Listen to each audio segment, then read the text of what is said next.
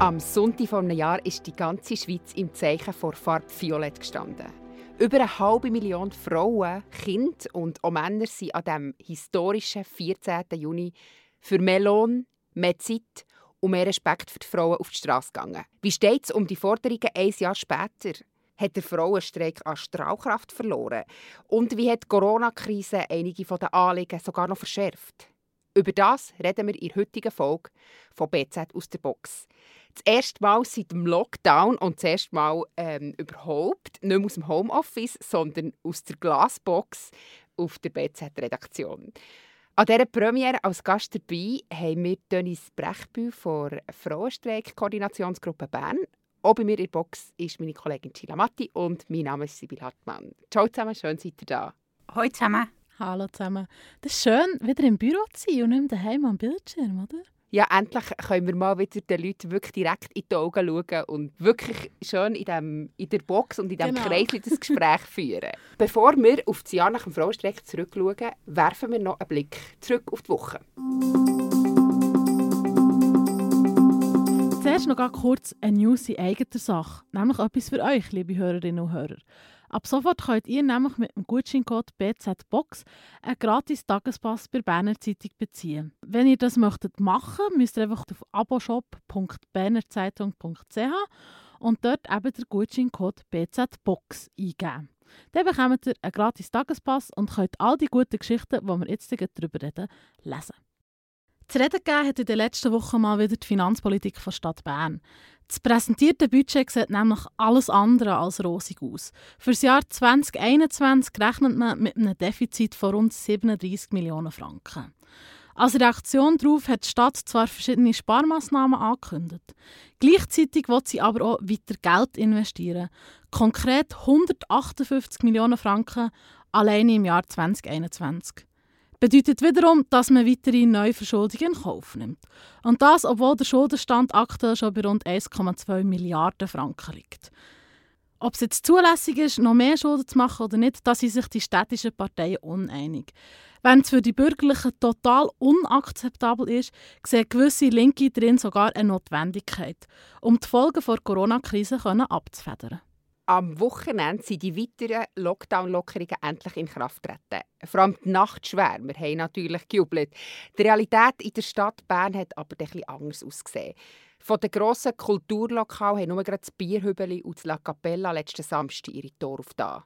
Das Theater Matte und das Theater am Käfigturm zum Beispiel ähm, können aus finanziellen Gründen die Saison gar nicht erst abschließen, trotz der Lockerungen.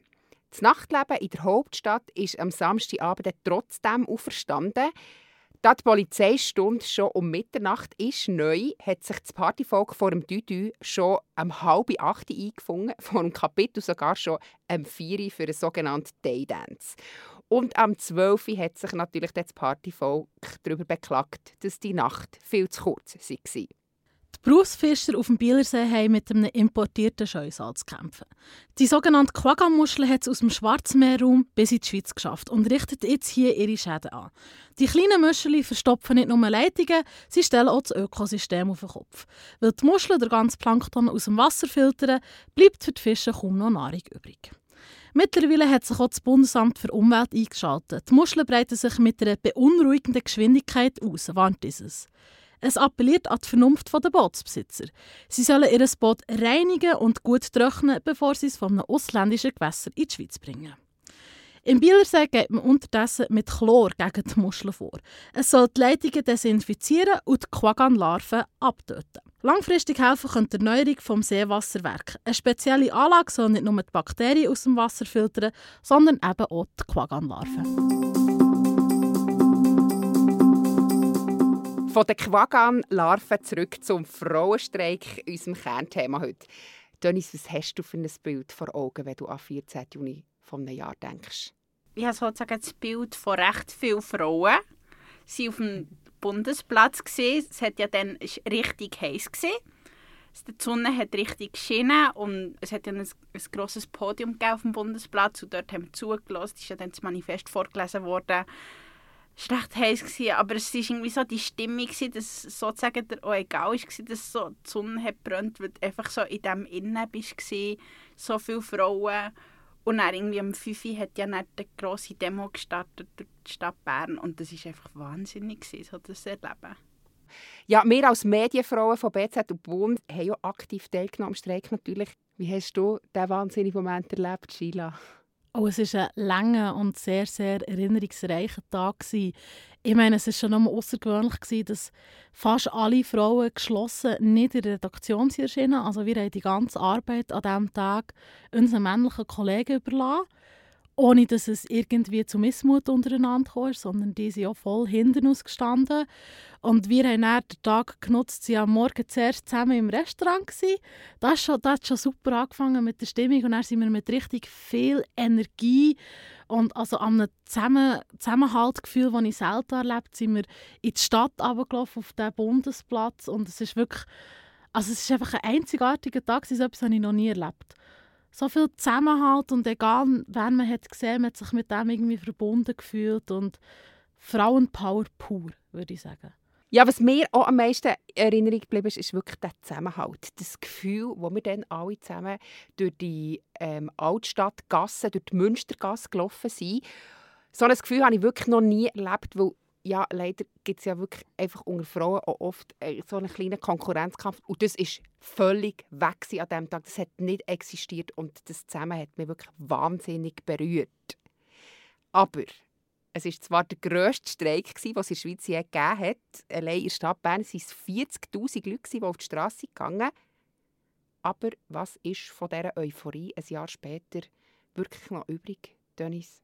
Also ich würde sagen, der Frauenstreik hat eine recht grosse Diskussion ins Rollen gebracht. Dieses Jahr wird es zum Beispiel keinen grossen Frauenstreik geben, aber trotzdem, ich habe das Gefühl, die Frauen sind viel mutiger geworden, wenn sie über Themen reden, zum Beispiel am Arbeitsplatz, wenn, un wenn sie ungerecht behandelt werden. Sie, haben sie, viel mehr, sie sind viel mutiger geworden als sonst.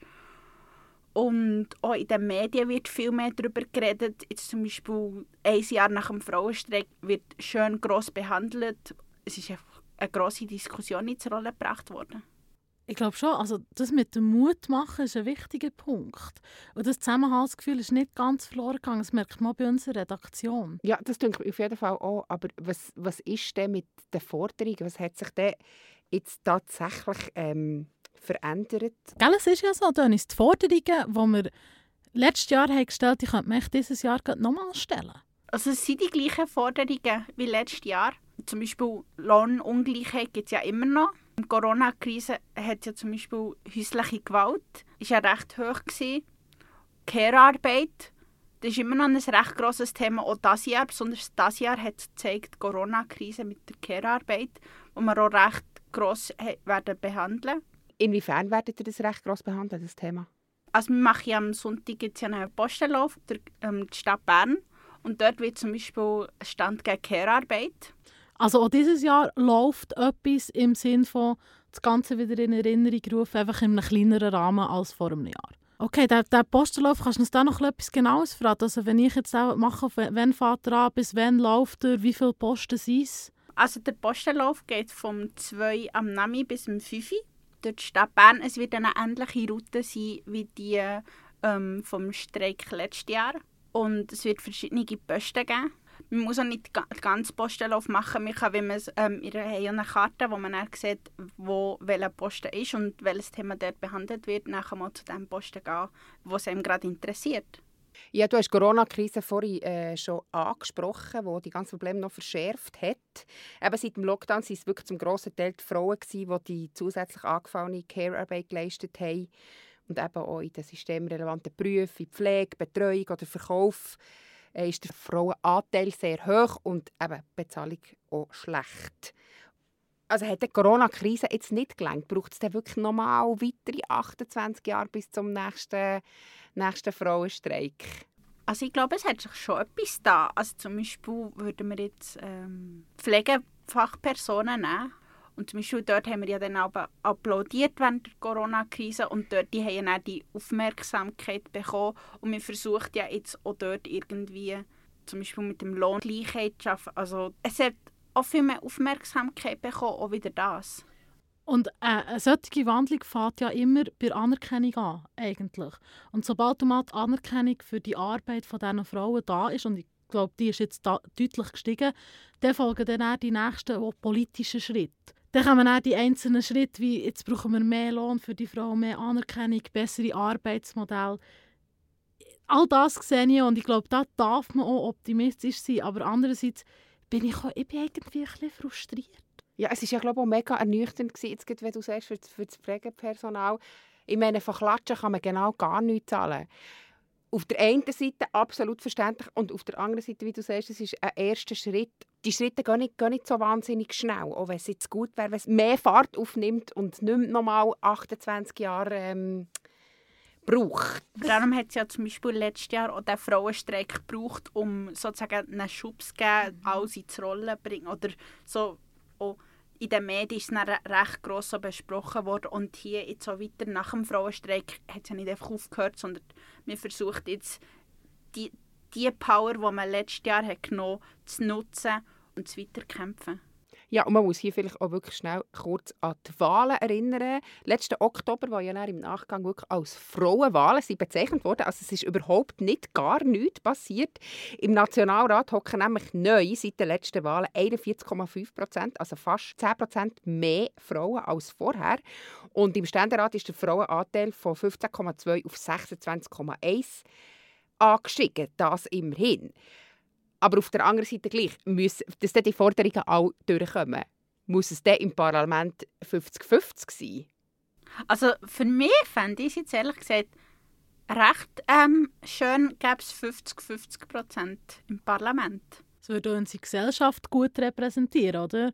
Weil wir sind ja 50-50. Ich glaube, es sind sogar mehr Frauen als Männer. Ja, das, das, das, ist, äh, das ist definitiv so. Aber das ist halt, Politik ist immer noch sehr so ein Männerding. Das ist immer noch mehr der Mann, der sich... In, also da sind wir vielleicht wieder in diesen stereotypischen Rollenbildern. Der Mann, der eher eine politische Karriere anstrebt und Knö also sich da reinknäult. Frauen sind immer noch viel weniger da, auch wenn wir jetzt in den letzten Wahlen so einen grossen Fortschritt haben gemacht Ja, und sicher auch ein bisschen Trägheit von der Politik. Das ist halt nicht ähm, etwas, das wahnsinnig schnell vorwärts geht. Nochmal schnell zu den Wahlen. Die Wahlen sind nicht nur um Frauenwahlen genannt worden, sondern auch die Klimawahlen. Mit dem grossen Erfolg der Grünen. Man hat ja sogar von dieser grünen Welle geredet. Jetzt, der Klimastreik hat eine ganz andere Strategie als der Frauenstreik. In der Schweiz sind sie bis letzten Sommer jeden Freitag auf die Straße gegangen, hätte das der Frauenstreik nicht mögen vertragen wirklich einmal pro Woche auf die Straße zu gehen. Das Pflegepersonal könnte schon jeden Freitag irgendwie auf die Straße gehen. Aber ich glaube, ich weiß nicht, aber wenn jetzt alle Lehrerinnen, das ganze Pflegepersonal ähm, und weiß nicht, alle Journalistinnen einfach jeden Freitag sozusagen sagen, wir gehen streiken, was das würde auslösen Ich weiß gar nicht, ob die Gesellschaft das würde verkraften oder? Also ich meine, man hat es ja letztes Jahr gesehen, schon nur an dem sehr, sehr ähm, speziellen einzelnen Frauenstreik haben nicht alle Frauen, die wollen, auf die Straße geschafft. Also wir haben immer noch, gerade bei diesen systemrelevanten Berufen, Pflegerinnen im Spital und so, die haben ja nicht einfach frei nehmen. Genau, wir Journalistinnen sind ja schon ein bisschen in einer privilegierten Position. Wenn wir auf die Straße gehen, in der Redaktion haben, das nicht die Männer abgebildet, aber in einem Frauenspital, wenn da äh, die Frauen nicht mehr arbeiten können, dann müssen die Frauen dann ihre Kinder alleine gebären und ja, die werden, werden nicht umsorgt. Also da sind wir natürlich schon in einer deutlich äh, privilegierten Position. Aber was ich einen sehr, sehr guten Aspekt gefunden du hast vorher gesagt, Dennis, ihr kämpft immer noch weiter. Wer jetzt das Gefühl hat, es ist ruhig geworden um, um den Frauenstreik, dem kannst jetzt du vielleicht kurz klären, wie tiefig ihr am Organisieren seid. Du kannst uns einen kleinen Einblick geben in die ähm, Koordinationsgruppe. Wie läuft das so ab? Wie oft trifft man sich? Wie funktioniert das? Also ich muss sagen, wenn man jetzt nach dem Frauenstreik schaut, ist die Frauenstreik-Koordinationsgruppe zu Bern, aber auch national eigentlich recht gross gewachsen. Immer mehr Frauen kommen und sind interessiert oder wollen dort teilnehmen oder mal so, mache ich meistens am 14. im Monat machen wir so ein Treffen, wo man über verschiedene Themen redet und dort sind immer viel mehr Frauen gekommen, die sich auch interessieren. Dann haben wir ja zum Beispiel am 7. 8. März ist ja das feministische Aktionswochenende gewesen. Und dort waren auch neue Frauen, also neue Gesichter, sieht man dort auch immer wieder an diesen Treffen wir sind auch viel ähm, organisierter. Also es gibt zum Beispiel jetzt durch das sind Arbeitsgruppen entstanden. Es hat ja letztes Jahr neben dem Frauenstreik hat es ja auch noch eine Demo mit den Kinderwagen. Durch diese Demo ist die Eidgenössische Kommission «Deine Mutter» entstanden, was sich jetzt zum Beispiel dieses Jahr für Care-Arbeit einsetzt Gehen wir noch mal schnell ein paar Schritte zurück. Und zwar, du bist seit dem, kurz vor dem Frauenstreik der Frauenstreik-Koordinationsgruppe beitreten. Du bist erst 21 und engagierst dich schon voll. Wie, wie, wie bist du dazu gekommen? Was sind deine Beweggründe? Also ich habe mich schon immer für Gleichheit zwischen den Geschlechtern eingesetzt.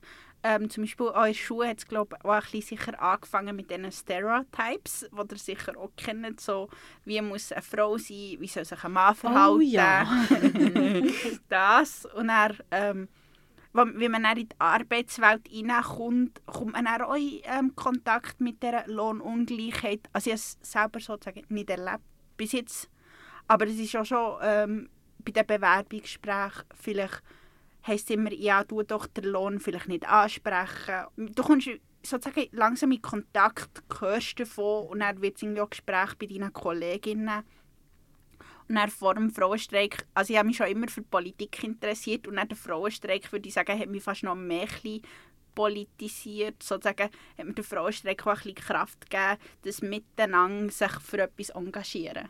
Aber man muss hier vielleicht noch schnell sagen, du bist in deinem zweiten Journalismuspraktikum und wie du vorhin gesagt hast, du bist jetzt in der Arbeitswelt noch nicht mit zum Beispiel Lohnunterschieden konfrontiert worden.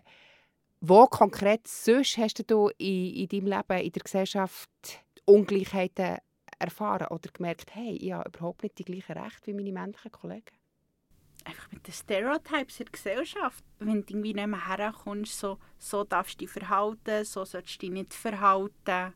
Kolleginnen, die Sachen erleben du hörst einfach alles und fast dir irgendwie mehr Gedanken machen. Und so hoffst du irgendwie und kämpfst dann später dafür, dass sich die Gesellschaft ändert, dass das System, eine Systemänderung gibt. Wie hätte das bei dir ausgesehen, Sheila, mit, äh, mit 20? Hast du dich auch schon für das ähm, engagiert? Oder was haben die Themen denn mit dir gemacht?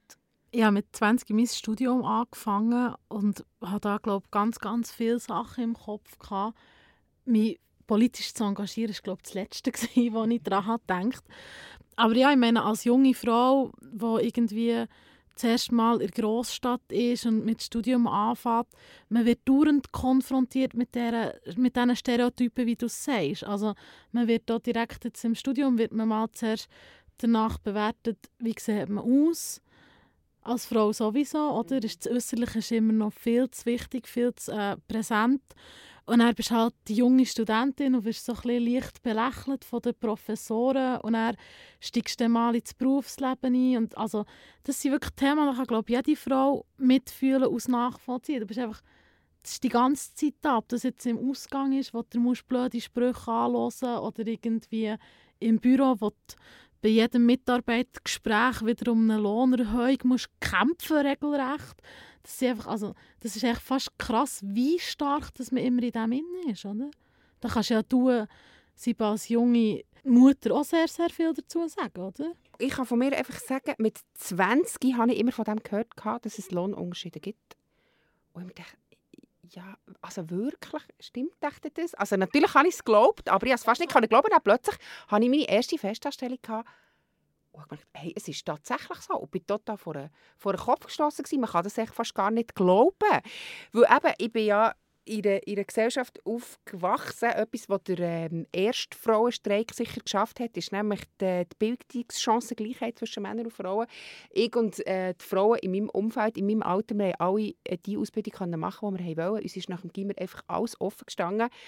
Aber jetzt ist es einfach so, dass wir trotz unseren Ausbildungen all die, die Kinder bekommen nach der Geburt, sind die Frauen, die reduzieren und halt dann wie ähm, den Männern den Vorrang lassen, für eine Karriere zu machen. Ich bin jetzt da mit drinnen. Du bist mit 20, stehst ganz am Anfang von deiner ähm, journalistischen Laufbahn, von deiner beruflichen Laufbahn. Was muss sich ändern? Was, was wünschst du dir, dass du, in, wenn du 37 bist, so alt wie ich jetzt bin, dich nicht über das musst aufregen es braucht einfach in der Gesellschaft einen Wandel. Also natürlich, ein Frauenstreik tut Diskussionen anregen, aber damit der Wandel passiert, muss jeder einzelne Mensch in dieser Gesellschaft bereit sein.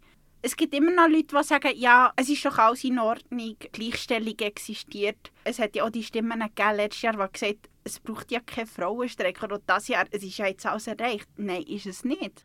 Vielleicht können wir noch ein bisschen vorausschauen, was jetzt am Sonntag passiert, hast du uns schon erzählt. In einem Jahr ähm, jährt sich ja der ursprüngliche Frauenstreik, der 1991 war, hat sein 30. Jubiläum. Gehen wir da nochmal gross auf die Straße? Definitiv. Also in Frauenstreik-Koordinationsgruppen wird das schon angeschaut und wir reden schon darüber. Und nächstes Jahr wird ja speziell, weil es ist das 30 Jahre Jubiläum, dann, wo sich der erste Frauenstreik hat ereignet und es gibt dann ein 50 Jahre Jubiläum vom Stimmrecht für Frauen.